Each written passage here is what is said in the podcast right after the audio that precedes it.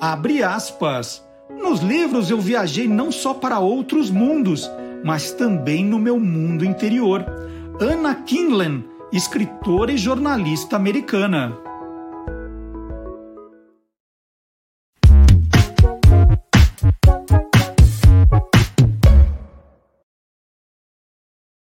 Olá, curioso! Olá, curiosa! Começando Tô Lendo, o seu programa que mostra o lado curioso dos livros, dos autores, dos ilustradores, dos revisores, dos designers, dos capistas e também dos leitores. E eu começo, faz, vou fazer um pedido de desculpa para os meus dicionários regionais, que na semana passada, no quadro Era Uma Vez, que eu vou lá catar alguma coisa da minha estante de livros, eu mostrei a minha coleção, e o que não falta na minha estante são coleções, né? tudo separado por temas eu mostrei dicionários regionais, né, do baianês, do cearês, do nordestinês, dicionário potiguar. E quando eu fui levar tudo de volta para a coleção, para guardar tudo no lugar certinho, eu achei um que na hora ficou lá. Então estou pedindo desculpa para ele. Olha, o pequeno dicionário de termos e expressões populares maranhenses. E olha só, tem, tem umas coisas muito legais aqui. É, Licute, substantivo masculino. Conversa de deboche em tom baixo, geralmente acompanhada de risos, é uma caçoada. Isso aqui está aqui, ó.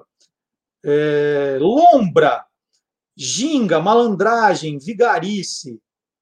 que mais? Livro, livro, tem livro aqui, ó, livro. Parte folhosa do estômago de ruminantes. No caso do boi, usado no preparo do mocotó e da dobradinha. Dobradinha pior, o pior cheiro que tem de comida é dobradinha. É, é, aqui, ó. Mal de Luanda, escorbuto. Malsinado, sem sorte, por aí vai. Então, ó, esse também faz parte da minha coleção. Ó, pichilau. O que, que é pichilau? É uma libélula. Olha, um pichilau, substantivo masculino. Pichilinga, piolho de galinha pessoa que gosta muito de pedir, de pechinchar, é muito legal. Então, se você perdeu o, a minha coleção de dicionários regionais, só entrar no YouTube. No YouTube tem todos os programas, desde o primeiro. Esse já é o número 17, é o 17. Você pode acompanhar no programa 16. Então, a minha coleção é muita coisa, muita coisa divertida. E agora nós vamos sair do Maranhão e nós vamos para Londres, que o nosso programa é assim, é livro do mundo inteiro. Nós temos a nossa correspondente voluntária, a Letícia Nascimento, faz também um podcast muito legal falando de brasileiros que moram fora do país, né, que estão no exterior trabalhando, o Manda Brigadeiro, podcast muito bom. E ela faz aqui sempre uma nota curiosa de alguma coisa ligada a livros, literatura, que, que será que a Letícia Nascimento preparou hoje para o quadro God Save the Books? Vamos ver?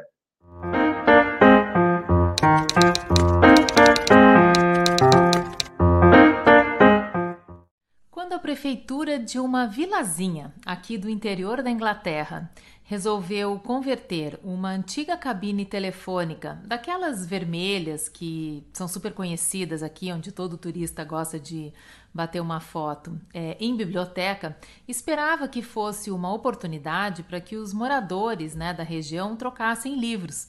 O que eles não imaginavam era que essa tradicional e famosa cabine vermelha ia se transformar numa biblioteca erótica. Foram encontrados livros considerados inapropriados isso mesmo, ninguém sabe como, mas livros com conteúdo mais erótico apareceram na cabine, o que deixou essa vila em estado de alerta. Um dos livros encontrados tem o título de Sangue Quente. É, o lado mais conservador dessa vila, que tem 851 pessoas, né? Eles acharam que esse não era o tipo de literatura adequada para essa biblioteca. É, porque ela está muito próxima de um parque onde as crianças brincam e próxima também de uma escola, e que isso não seria bom para as crianças estarem expostas a essa literatura adulta. O editor do Jornal da Paróquia diz que em três anos como editor nunca tinha tido uma notícia tão animadora como essa, e ele acha que a pessoa que está colocando esses livros nessa biblioteca não é um morador da região, Bom, a prefeitura colocou um aviso no Facebook é, dizendo que gostam muito da biblioteca, da iniciativa, mas que não gostam desse tipo de literatura que está sendo deixada por lá. Então, eles pedem que as pessoas não deixem esse tipo de livro. Os entrevistados que aparecem na matéria aqui do jornal, que foi de onde eu tirei essa informação, é, eles também concordam que não é o caso desse tipo de livro. E esse assunto foi parar até no jornal, no The Times, que eu leio todo dia de manhã, né? E o editorial do jornal é, chama Phone Sex e para vocês verem como é, literatura é um caso aqui na Inglaterra é, importante. Então é isso, são duas notícias que saíram no jornal que eu achei que são interessantes e achei que valia a pena compartilhar aqui com vocês. Hoje não é dica de livro, mas é de alguma coisa que aconteceu é, curiosa aqui em Londres e no interior da Inglaterra. Hoje eu fico por aqui e até a próxima. E olha só, por uma grande coincidência, no sábado passado, no Olá Curiosos, nós contamos né, da, a história dessas cabines telefônicas. Em 2012, na época da Olimpíada, eu fui como correspondente da ESPN Brasil fazer umas reportagens, e uma delas foi justamente numa, numa UTI, eu chamei de UTI, né, mas num galpão que reforma essas cabines telefônicas vermelhas são ícones da cultura inglesa. Elas foram, com o celular, né, com as pessoas com telefone móvel, elas foram perdendo utilidade. Então, elas foram ficando velhas, tiradas da rua, tira uma daqui, tira outra de lá, e elas começaram a ser reformadas para voltar para as ruas. Hoje já são 6.600 cabines é, que estão espalhadas por, por Londres e por toda a Inglaterra, com outras utilidades. Então a Letícia mostrou essa, essa biblioteca, né, essa, esse ponto de troca de livros, mas tem também floricultura, tem também café, tem loja de concerto, loja de conveniência. Então tem várias utilidades. Então quem quiser dar uma chegadinha no guia dos curiosos.com.br, procurar, olha, a UTI das cabines telefônicas vermelhas de Londres, que é uma reportagem que eu fiz em 2012, continua atual, é, inclusive porque eu conto a história das cabines, né? Qual é a história por trás das cabines que a Letícia mostrou, né? Para vocês entenderem, né, já são 6.600 que foram reformadas nesse local e já estão aí espalhadas, é uma coisa muito bacana. E aí, aproveitando que eu falei de 2012, de Londres, eu falei, hoje eu vou na minha estante pegar um livro que eu tenha comprado nessa viagem né? Um livro que eu tenho comprado em Londres durante a Olimpíada. Então agora é hora do Era uma vez.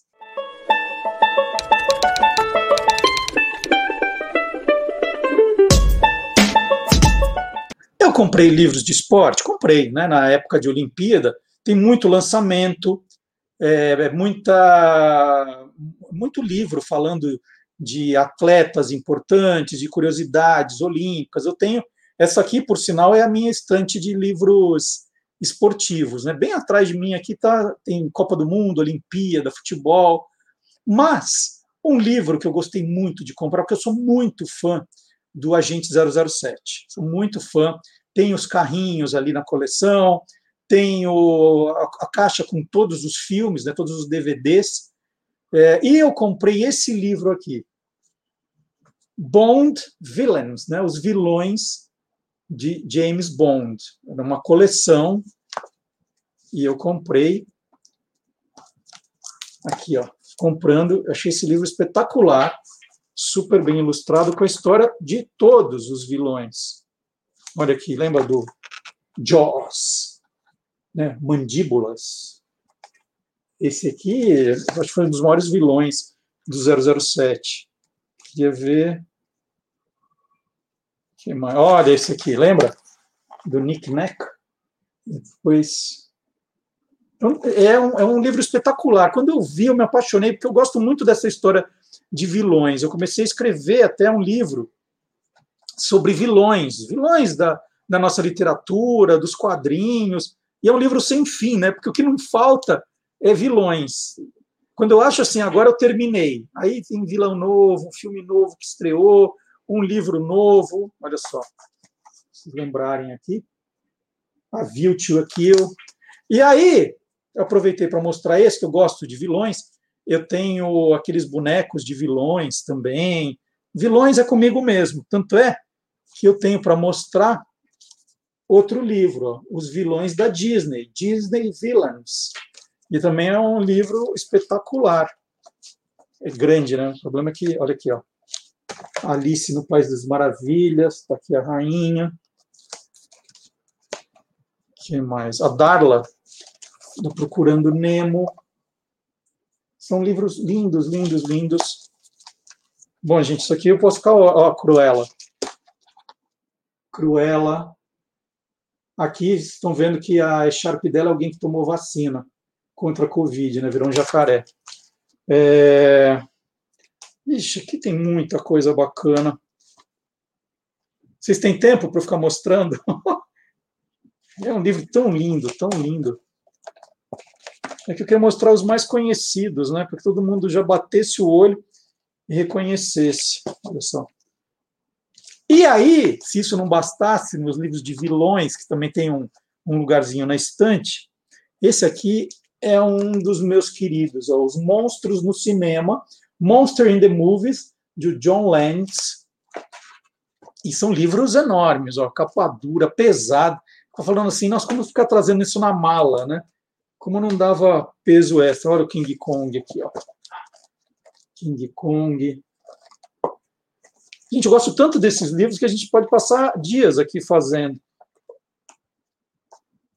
Tem fantasmas, tem os que são divididos assim, ó, que são muitos ao mesmo tempo. Né? Não ganharam o Michael Jackson aqui com o thriller. Gente, é, é, é vilão que não acaba mais. Ó.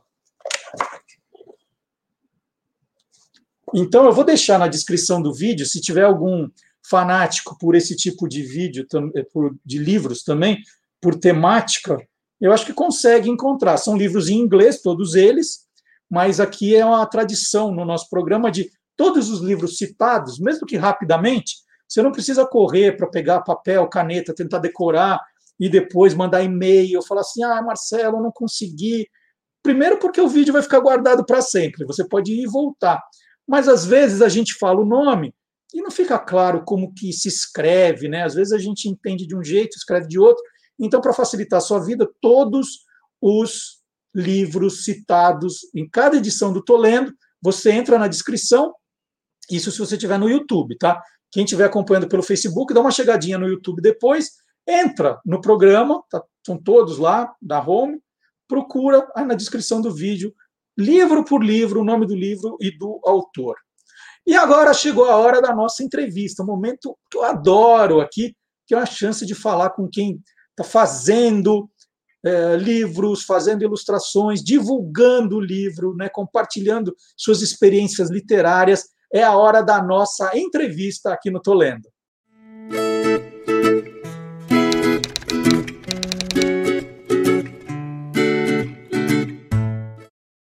E agora eu entrevisto aqui no Tolendo Humberto Conzo Júnior, que é autor dos livros, vou falar todos eles. Descobrindo os Bichos do Jardim, morcegos, pernilongos, pulgas e outros sugadores de sangue, descobrindo os bichos da praia e bichos sinistros, um livro sobre ratos, baratas, aranhas e escorpiões. O Humberto é biólogo e também um amante dos livros. Ele criou há cinco anos o canal Primeira Prateleira, inicialmente falando de livros infantis, infanto-juvenis. E agora o canal fala de literatura brasileira contemporânea. E Humberto criou também, já em outubro de 2017, o Clube de Leitura Brasileira Contemporânea, com 8 mil inscritos. Humberto, você começou como autor falando dessa outra paixão, a biologia. Mas aí a sensação é que a, literatura foi crescendo dentro de você, né? Até o momento que ela, ela explodiu, assim, você botou tudo para fora. É isso. Hoje é, a biologia já não é mais a sua primeira paixão, já ficou em segundo lugar? É, então, porque na verdade, assim, você pegar desde a época do, do, do colégio, eu sempre sempre tive a paixão pela, pela literatura, né? Às vezes eu, eu cheguei a pensar fazer faculdade de direito, eu achava que eu tinha que fazer direito no Largo São Francisco só porque eu queria ser escritor. Então, como a maioria dos escritores fazia direito, tinha feito direito no Largo São Francisco, eu achava que era isso que eu tinha que fazer. É, tanto que eu comecei, assim, escrevendo poesias com, com 13 anos de, de idade, 13, 14 anos, e aí, quando eu tinha, quando estava no, ainda estava no colegial, estava no, no, terceiro colegial, meu pai tinha reunido todas as minhas poesias e ele publicou pela João Cortés, editora, ele né, pagou lá e fez um livrinho de poesia. Então, assim que eu entrei no, no entrei na, na literatura antes de ir para a biologia. Só que é aquele negócio, aí tinha que é, escolher a profissão, eu fiquei entre. É, já tinha desistido de direito, achava muito chato, e aí eu é, gostava, sempre gostei da área de, bio, de, biológicas. Cheguei a pensar em fazer odonto, porque meu padrasto era dentista, mas acabei indo pela paixão mesmo, que era a biologia, né? Então aí fiz a faculdade de biologia, e aí, então. É, o, a literatura ficou de lado durante esse período, né? E a biologia virou a primeira paixão. É, e aí, com, com, o passar do tempo, assim, veio voltando a vontade, veio dando de novo a vontade de, de escrever, e aí nada mais fácil do que começar escrevendo com aquilo que eu trabalhava, com aquilo que eu mexia, que era a biologia. Então, é, é engraçado que o meu primeiro livro é Bichos Sinistros, né? É, mas ele, ele, ele surgiu a partir de um, de um na verdade era um, um manuscrito muito maior, assim, que era meio um livro de, de curiosidades gerais sobre pragas, assim, era tipo um guia dos curiosos só de pragas urbanas, assim, por causa das perguntas que meus clientes me faziam, porque eu trabalho com detectação, com controle de pragas, né. E aí eu fiz esse manuscrito e, e mandei para Martins Fontes, e aí a, a Mônica Starr, editora lá, ela falou, ela falou que um dia o sobrinho, o neto dela, em casa, pegou o manuscrito e ficou o domingo inteiro atrás dela, falando, ah, você sabia que a barata faz isso, sabia que o rato não sei o quê. E ela falou, Humberto, você já pensou em escrever, transformar esse livro, em vez de ser para o público geral, transformar para o público infantil? E aí eu falei, olha, vocês publicando, eu faço o que vocês quiserem. eu queria era publicar. Aí que foi que eu que aí assim que eu comecei a ir para essa linha do, dos livros infantis. Né? Então aí realmente aí a, a, literatura foi tomando cada vez mais espaço na minha na minha vida, ainda mais depois da que eu fiz que eu criei o canal e aí a literatura eu continuo trabalhando trabalhando com biologia, trabalhando na área de controle de pragas, mas é, a literatura foi tomando cada vez mais espaço no meu dia a dia. E, nesse intervalo você parou de fazer as poesias? Você meio que deixou de lado o, essa, essa outra, esse outro tipo de literatura? Ou você foi guardando também, foi, foi fazendo outras coisas, Humberto? Sim, não, é, eu praticamente parei, poesia parei de vez, assim, é, eu fiquei com um material inédito que eu, na faixa, quando eu tinha na faixa dos 20 anos, que eu ainda tinha escrito alguma coisa, mas aí parei de vez, assim. É, e tentei escrever, comecei a escrever um conto ou outro, alguma coisa, mas muito pouco, muito pouco material. É, e foi só, só agora com essa, depois que eu, que eu comecei a me envolver de novo, que eu criei o canal comecei a me envolver com a literatura, que comecei a fazer oficina literária, comecei a fazer alguns cursos e aí comecei, retomei a escrita de ficção. Eu tinha, na verdade, um, um romance distópico, assim, que eu escrevia desde do, dos meus 20 anos e que até hoje ainda não abandonei ele, assim, mas é mais um hobby, assim, que é uma história que eu gosto e que eu fico, assim, 5, 6 anos parado sem mexer nele, aí eu falo, ah, vamos lá mexer naquilo lá, e eu pego de novo e começo a é, reviver a história, assim, mas, é, mas basicamente é, fiquei parado bastante tempo, assim, sem escrever. É, você falou do, do romance aí que de vez em quando você pega, e nas suas metas para 2021, você colocou que quer lançar o seu primeiro romance. É esse ou tem outro que você está escrevendo? Não, é outro, porque assim, eu eu estava até tinha retomado a escrita desse primeiro, dessa distopia. E aí, em 2016, final de 2016, é, meu pai faleceu. E aí, como meu pai tinha toda essa ligação comigo, com, com a literatura, de ter me ligado, me levado, publicado meu primeiro livro, é, e no velório dele acontece uma cena muito bizarra, assim. E ali eu parei e falei, não, é, eu tenho que parar tudo que eu estou escrevendo e meu romance está aqui. Meu romance tá nessa história, na, na contar essa história é, de relação minha com meu pai. Então, um negócio bem mais sério, mais dramático, mais profundo. E aí, então, é nisso que eu comecei a trabalhar desde então. Então, são aí já mais de quatro anos trabalhando nesse romance, que agora está em fase final de revisão. Então, Você pode contar qual é essa cena ou, estraga uh, alguma coisa do livro? Não, não é, é, o primeiro capítulo. Na verdade, eu, eu já entrego ela no, no primeiro capítulo do livro, porque é, meu pai tinha acabado de casar, fazia fazia 40 dias antes dele falecer. Ele tinha casado pela enésima quinquagésima terceira vez. É, e aí, então, ele, no velório dele, tinha essa, essa nova mulher dele que eu tinha visto uma vez na vida, então. E aí, na hora, na hora do, uma hora ela me chama, eu vou, chego lá, e ela fala para mim que eu não era filho biológico do meu pai. E aí, assim, o negócio foi pum, um choque e que pra, até hoje para mim não faz sentido nenhum. A gente é parecido até fisicamente e, e, e quando eu liguei para minha mãe para falar, minha mãe queria ir lá para bater nela.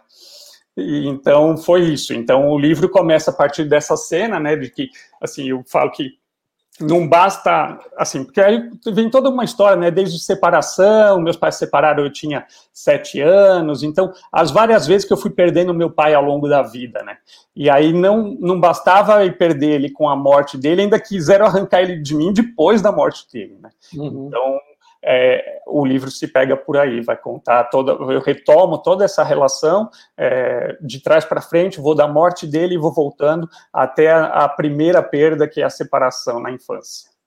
Humberto, você, você comentou que, que nesse período agora, que voltou essa, essa, essa tua vontade de escrever, de fazer é, é coisas diferentes, né, é, não só em cima da biologia, que você fez várias oficinas literárias.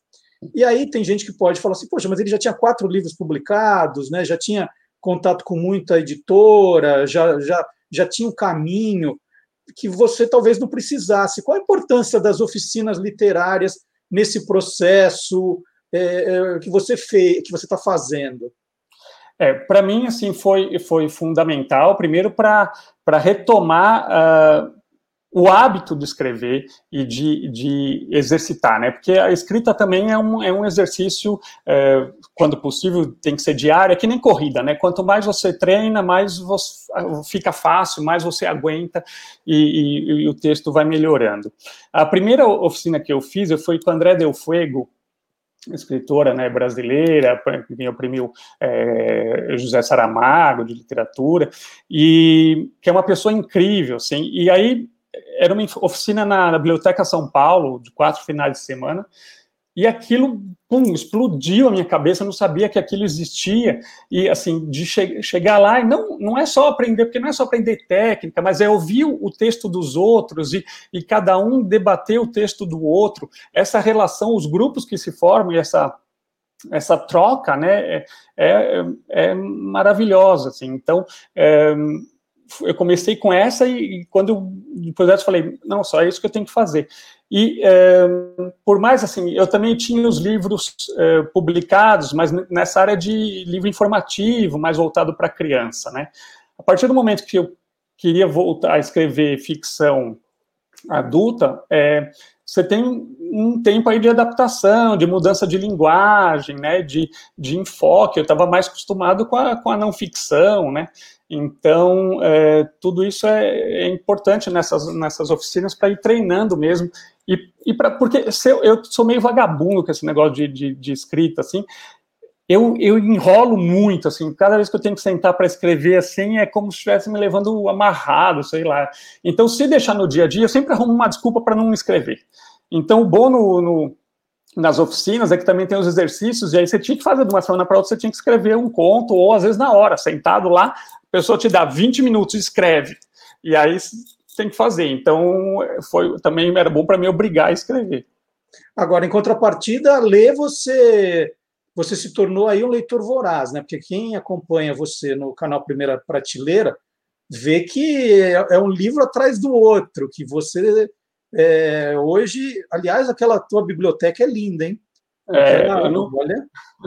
eu só não gravo lá porque é, meu filho tá, meu filho de final de semana ele dorme lá naquele ambiente uhum. e ele agora de manhã estava tendo aula de inglês lá. Não, então, mas olha, olha aqui, é. dê uma olhada no, no canal do YouTube do Humberto, vocês vão ver que é biblioteca. E, então é. você não tem preguiça para ler, você tem uma, um horário, você tem uma, uma meta por dia de páginas, como é que é? É, é assim, eu durante a minha, a minha vida, eu tive também vários momentos assim que eu ficava, fiquei sem ler praticamente nada, lia muito pouco, uh, e aí momentos de retomada, então fases, né, de, de subidas e descidas. Mas desde que eu criei o canal em 2017, é, o canal também me deu, assim, eu preciso ler para ter material para fazer os vídeos. E, e, você começa a assistir outros canais, ver dica de outros livros, e isso me fez entrar num ritmo de leitura como eu nunca tive. Né? Então, hoje, desde que eu comecei o canal, eu, tenho, eu, leio mais ou menos uns 50 livros por ano, né? É, e espera aí, o que você tinha falado mesmo? Não, mas aí, aí, você, aí você tem é, uma, uma meta ah, de, de, leitura, você tem um horário para ler? Ah, sim. Não, então, eu, o meu horário de trabalho é flexível, né? Então, às vezes, quando não tem, é, não tem serviço, que eu tô, eu tô em casa, eu, eu, pego e leio. No começo eu tinha meio vergonha, assim, de é, falar, não, não posso ler durante horário de expediente de trabalho, mas hoje em dia eu já perdi essa, essa vergonha e leio qualquer horário. Mas o que eu mais leio é de noite. De noite, quando a casa fica, fica mais sossegada, os filhos vão dormir, aí eu fico é, tranquilo lendo. O negócio de meta, eu não, não, não eu tenho assim, às vezes, como eu faço mediação, às vezes de clube de leitura, é, então, assim, tem o livro que eu tenho que ler naquele mês, então, às vezes eu ponho, até faço uma meta quinzenal para as pessoas que estão lendo comigo acompanharem, né, que nem agora eu estou lendo, tô lendo um livro pô, de... É, o Homem Sem Qualidades, um tijolão desse tamanho, que eu sempre faço um calhamaço por ano para ler. Então, eu dividi uma meta de páginas por mês, durante quatro meses, para ler em conjunto. Então, eu criei essas metas mais para o público que me acompanha poder acompanhar a leitura, a gente fazer a leitura junto, né? Mas eu não me imponho, eu, eu tenho feito a cada ano, eu escolho alguns livros como meta, que aqueles livros eu tenho que ler naquele ano, e eu sou bem Caxias, eu acabo sempre seguindo essas metas, então é bom que ela me, me obriga a, a, a ler coisas que às vezes eu posso pensar em ler e se eu deixar, depois eu acabo desistindo e indo para outra, então isso me, me põe uma certa regra, e isso tem, tem me ajudado bastante, tenho, tenho gostado de, de, de seguir assim. É, o, o fato de você ter criado o Clube de Leitura Brasileira Contemporânea foi um jeito também de você se disciplinar a ler, porque é, aí você, você tem uma responsabilidade com o grupo, né? É, é, é um jeito de falar, bom, eu, eu, aí eu vou ler mesmo e, e, não, e não tem jeito. Você é, pensou nisso na hora de criar o clube, não? No, no, clube em si, não. Assim, quando, porque desde que eu criei o canal, o canal já me pôs essa, essa, esse objetivo a seguir. A, a, então, o clube foi mais assim. Eu tive a ideia de fazer o clube quando eu estava na, na Flip, e porque eu vi que eu tinha uma, eu estava lendo cada vez mais literatura brasileira contemporânea, né, e, e, com uma relação muito próxima com, com muitos autores, e aí eu estava pensando um jeito de, de, de, incentivar mais, de fazer esses autores é, serem mais conhecidos, apresentar esses autores para um público maior, e então aí por isso que me, eu, eu tive a ideia de fazer o clube, assim, e eu já estava gostando desse negócio de fazer leitura em conjunto, sabe? De de fazer grupo para ler um, um, mesmo livro, porque aí quando você faz as discussões, a leitura cresce muito. Às vezes você termina de ler o livro, você está com uma ideia, a hora depois você reúne para conversar com as pessoas, você vê coisa que você não tinha parado para pensar, às vezes dá vontade de voltar no livro e ler de novo, porque você fala, caramba, o que, que é isso? E, e às vezes também faz, faço, às vezes, encontros com os autores, né, para discutir a obra, E aí também é muito legal acompanhar o processo né, de criação de, do, dos autores e ver que às vezes coisas que, que as pessoas é, percebem no livro, entendem no livro, às vezes várias pessoas, que o autor nem parou para pensar naquilo, e, e, mas que faz todo sentido. Então, às vezes, eu já vi muito autor falando: Nossa, nunca tinha pensado nisso, mas faz todo sentido. É, vou começar a usar essa resposta até quando, quando me perguntarem sobre isso. Então, é muito legal você descobrir, você vê que essa, essa leitura em grupo, você consegue, você às vezes muda o, a, o ponto de vista até do próprio autor da obra. Assim. Então, é, por isso que eu acabei é, criando o clube. Gostei de, de, de, fazer esse negócio de fazer leitura em grupo, leitura em conjunto. E das últimas leituras do clube, da, de, dessa literatura brasileira é, contemporânea, o que, que, mais chamou a atenção? O que, que você tivesse que fazer? Como você pede para alguns autores, né, que, que, façam listas, o que, que você indicaria hoje, Humberto, de melhor, assim, dessa, dessas suas últimas indicações? Tá.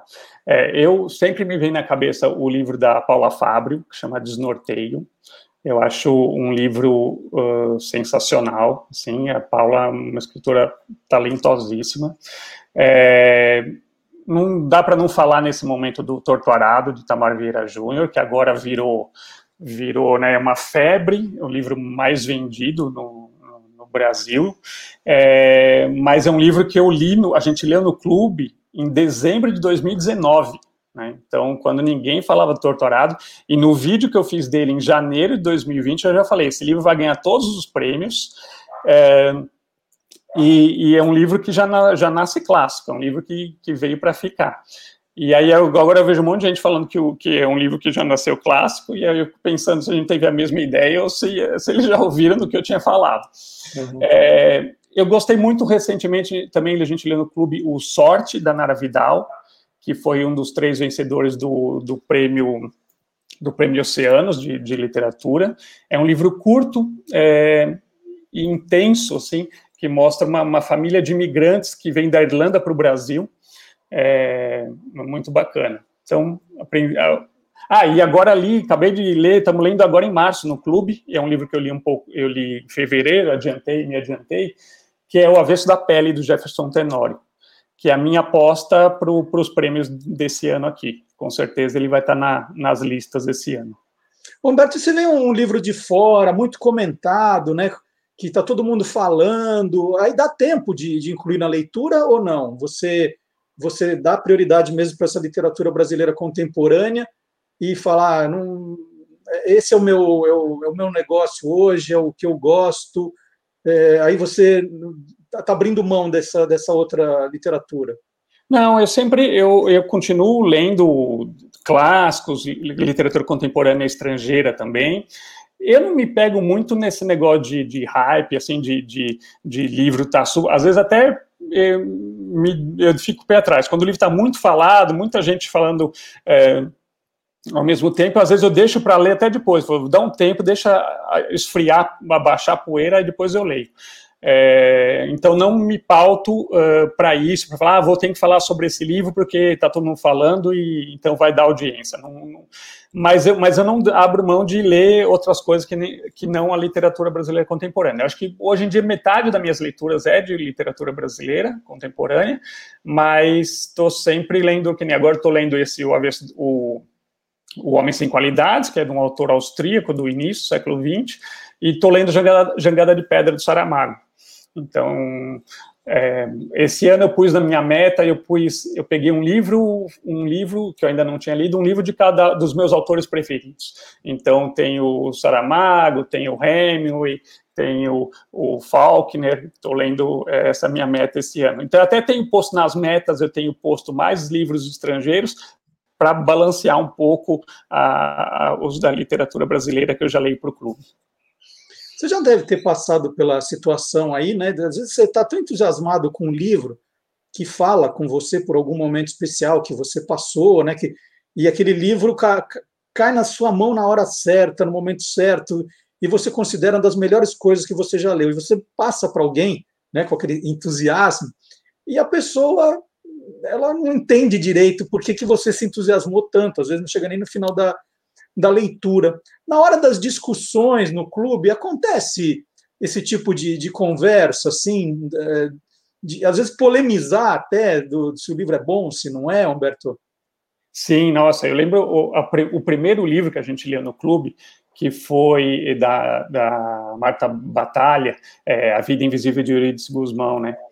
E, e foi um livro que causou muita polêmica, assim, porque teve aqueles que ficaram apaixonados, que adoraram, e teve uns que falaram, nossa, mas não gostei nem um pouco, não, só li até o fim porque estava no clube, assim, então, acontece, mas isso é o legal da literatura, assim, de como ela é, é plural, né, e um mesmo livro pode ser amado e detestado e, e tudo bem, tá na e, e, tem muito isso que uma mesma pessoa, eu mesmo, você pode ler um livro hoje e achar maravilhoso e ler ele daqui cinco anos e, e não gostar. Então, porque o livro também ele se envolve muito com isso, com o momento que você está vivendo, com a, a, com a experiência que você teve até aquele momento, com a sua maturidade, né? E o livro vai mudando. Eu morro de medo, assim, porque eu tenho os meus livros preferidos da vida, assim, que, que eu li muito novo. Então, é, é, o ensaio sobre a cegueira do Saramago, a peste do Camus, é, o Velho Mar do Hemingway. E aí eu, eu, eu fico pensando, não, eu quero reler esses, mas dá um medo de reler e não, e não, não achar tudo isso, sabe? Então, às vezes eu falo, não, deixa mais um pouquinho ele lá no meu altar, daqui a, mas eu vou, eu vou, um ano eu vou fazer essa meta, pôr só a meta de reler os, os, os que eu acho preferidos e que eu li há muito tempo. Vê que isso é perigoso, né? Que teve essa série Lupana, acho que foi na Netflix, ah, e aí eu falei, nossa, eu, eu vou ler é, O Ladrão de Casaco. Eu tenho aqui o livro que eu li quando tinha 18 anos, né? E eu lembro que, que eu amei o livro, tanto é que é um dos que eu guardei. Pô, tá, ele tá comigo há 40 anos, né? Pra você ver como eu gostei. Aí eu li e falei, gente, mas não é tudo isso. Falei, não é tudo isso, né? Foi legal ver os personagens da série, como o adaptador usou.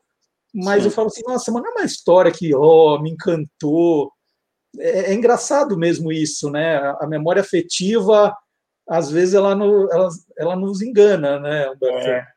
E tem livros que parece que eles são feitos por uma idade específica também, né? É, eu vejo muito, assim, com, é, com os livros do Hermann Hesse, que, assim, Demian, essas coisas, que a, quem leu na juventude é apaixonado. Quem pegou, eu fui ler o Demian agora, faz dois anos, assim, aí eu li falei, que falam tanto? Não achei tudo isso, sabe? Então, e tem livro não, que tem livro que você lê, você lê jovem e não dá a mínima, e depois você vai reler mais velho e fala e tem outra visão, né? Porque você pega, você pega outro patamar de entendimento, outra camada de leitura, né? É, livros que tipo O Deserto dos Tártaros, né? Porque é um livro que fala muito de, de, de, memória e da passagem do tempo. Então, quando você já passou pelo tempo, você, você entende o que aquele personagem está passando melhor. Né?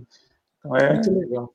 Acontece. Então, olha, vamos, vamos recapitular aqui a obra do Humberto Conzo Júnior, Descobrindo os Bichos do Jardim, Morcegos, Pernilongos, Pulgas e outros sugadores de sangue, Descobrindo os Bichos da Praia e Bichos Sinistros, um livro sobre ratos, baratas, aranhas e escorpiões. Quem não conseguiu anotar, está tudo na descrição do nosso vídeo. O nome de todos os livros, as crianças vão se apaixonar. Só lembrar da neta da, da dona da Martins Fontes lá, como ele se apaixonou pelos livros. E temos também agora o canal Primeira Prateleira no YouTube. Tem vídeo de que dias da semana? Normalmente terça e sexta. É, nos últimos meses anda meio bagunçado, mas é, normalmente é isso. O canal Primeira Prateleira, é, para você gosta de livros, para você se inscrever, né, é, acionar a sinetinha ali, prestigiar o trabalho do Humberto, e tem o Clube de Leitura Brasileira Contemporânea, esse, como é que a gente acha o clube de leitura? Onde fica? É, é, o clube, é, você pode tem uma, o grupo no Facebook, esse que tem mais de 8 mil inscritos, que é Clube de Literatura Brasileira Contemporânea. Só ah. você procurar literatura brasileira no Facebook já vai aparecer logo de cara ele, né? É, tem no, no, Instagram também, que é arroba Clube de Literatura Brasileira, e, e, é isso. E aí, nos meus vídeos, todos os meus vídeos no YouTube, na descrição do vídeo também fica as informações do clube, porque antes, antes era assim, eu só indicava o livro do mês e as, cada um comprava por conta e a gente lia. Aí, desde o meio do ano passado, eu comecei, a, eu fiz um, um um negócio, uma, um negócio lá no Catarse para apoio ao canal, então as pessoas podem, pelo Catarse, assinar o clube para já receber o livro direto em casa, que aí eu, eu arrecado o dinheiro, faço a compra em coletivo e mando para todo mundo. Então, facilita um pouco e é bom porque acaba sendo mais gente que, que lê junto, porque quando ficava para cada um comprar, às vezes a pessoa acabava esquecendo, não dava tempo de chegar ao livro antes da leitura, agora não, agora eu mando na casa da pessoa antes do, da data de, de, início da leitura. Então é o Clube de Literatura Brasileira. Brasileira Contemporânea. Isso. É isso aí. Humberto, muito obrigado pela sua entrevista, adorei, viu? Eu que agradeço, Marcelo, é sempre um prazer muito grande conversar com você, sempre admirei muito seu trabalho, então cada vez, quando você me escreveu aqui falando, já saí correndo para minha irmã, para minha, minha mãe, olha, o Marcelo está me chamando para aparecer no canal dele, eu, eu sou meio, sou meio fã do seu trabalho também. Muito obrigado. o, o, o, romance já tem título ou não? Isso vai ficar para o final? É, a princípio, é, chama As Sete Mortes do Meu Pai. Olha, Aí, chama atenção. É, agora precisa ver a hora que, que for para na editora mesmo, se, se não vão querer mudar, né? Maravilha. Humberto, muito obrigado. E agora a gente vai chamar a Fátima Mesquita, trazendo aqui no nosso programa as suas notas de rodapé. Um abraço, Humberto. Abraço, tchau, tchau, obrigado.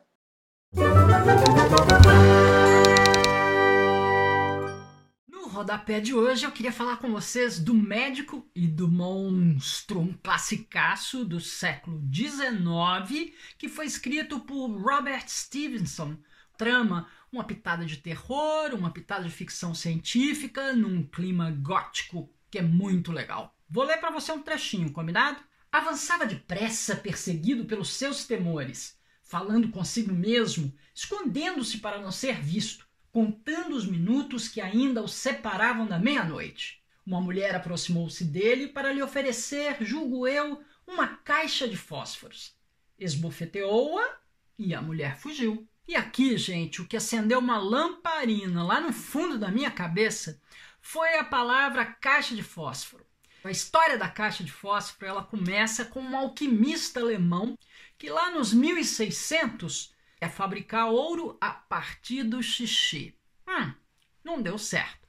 Mas no final das contas ele acabou descobrindo essa coisa que a gente chama de fósforo, o elemento fósforo. Uns anos depois, um físico inglês resolve pegar aquele fósforo, colocar em cima de um papel áspero, pegar um pedacinho de pau na ponta colocar enxofre e aí criar um atrito de maneira que aparecesse uma faísca e o enxofre, que tem uma combustão muito fácil, fizesse e pegasse fogo. Funcionou legal, mas ainda havia alguns problemas. O primeiro problema é que era um brinquedinho caro, então assim não, não pegou.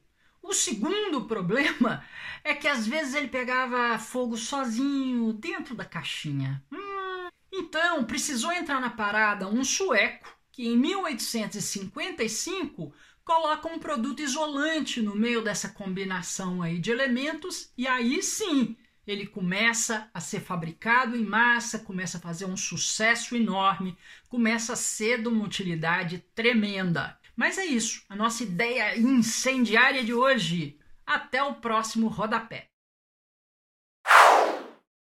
E olha, mais uma novidade, como aqui a gente mostra o lado curioso da leitura, né? Então, a gente quer falar do livro e de tudo que cerca o livro, né? Não é um programa convencional, só de uma resenha e pronto. Então tem, tem de tudo aqui, vocês já perceberam, né? E aí tem uma novidade para quem lê na cama. É, e, é, e é bacana, porque você fica sempre tentando colocar o abajur numa posição interessante, e tem que tomar cuidado. Se você dorme com alguém ali, pode acordar, né? Então tem que tomar muitos cuidados. Às vezes a pessoa pegou no sono, mas você quer continuar porque a história está maravilhosa. Eu agora estou lendo o Bom Dia Verônica, da, da Ilana Casoy e do Rafael Montes, então está naquela de vamos lá, tenho que terminar logo, estou adorando. E aí nós achamos na internet o seguinte: é uma luz, é uma luz para colocar no livro muito diferente, né? com design totalmente inovador, chamado Bóvio. E essa, essa luz, né, a gente está mostrando o videozinho, entrou num desses programas de, de incentivo, né? eles precisavam de dinheiro para investir na ideia. E eles tinham uma meta inicial de 10 mil dólares. Essa era a meta inicial para fazer o produto e começar a entregar. Olha, até agora, e faltam ainda duas semanas para acabar essa, essa arrecadação, eles já conseguiram 280 mil dólares. Isso prova que a ideia é boa, é legal. Vocês viram? Que divertido. Eles já venderam 3 mil unidades, só ali na, na plataforma Kickstarter. E o modelo mais barato custa 49 dólares, né? Dá alguma coisa como 300 reais. Então, vou colocar aqui e também na descrição do vídeo o link para quem quiser olhar mais, de repente se interessou, vai querer comprar uma também. O link é enorme, não dá para anotar correndo. Quando, quando acabar o programa, você dá um pega de novo para assistir, dá um pause ou entra na descrição e anota. Que a ideia é muito bacana, né? Como você prende o, o, a, a luzinha, né? o abajurzinho no livro, como fica bonito. Eu adorei. Vou, acho que eu ainda vou fazer o meu pedido também. É, então tá aí. E terminamos o programa. Já, puxa vida, terminamos o programa de hoje. Lembrando que todos os livros citados é, pela, pela Fátima, pelo Humberto, nosso entrevistado, todos estão na descrição do vídeo aqui, com links também para facilitar se você quiser comprar alguma coisa. E nós voltamos na semana que vem. Então, até o próximo capítulo. Tchau!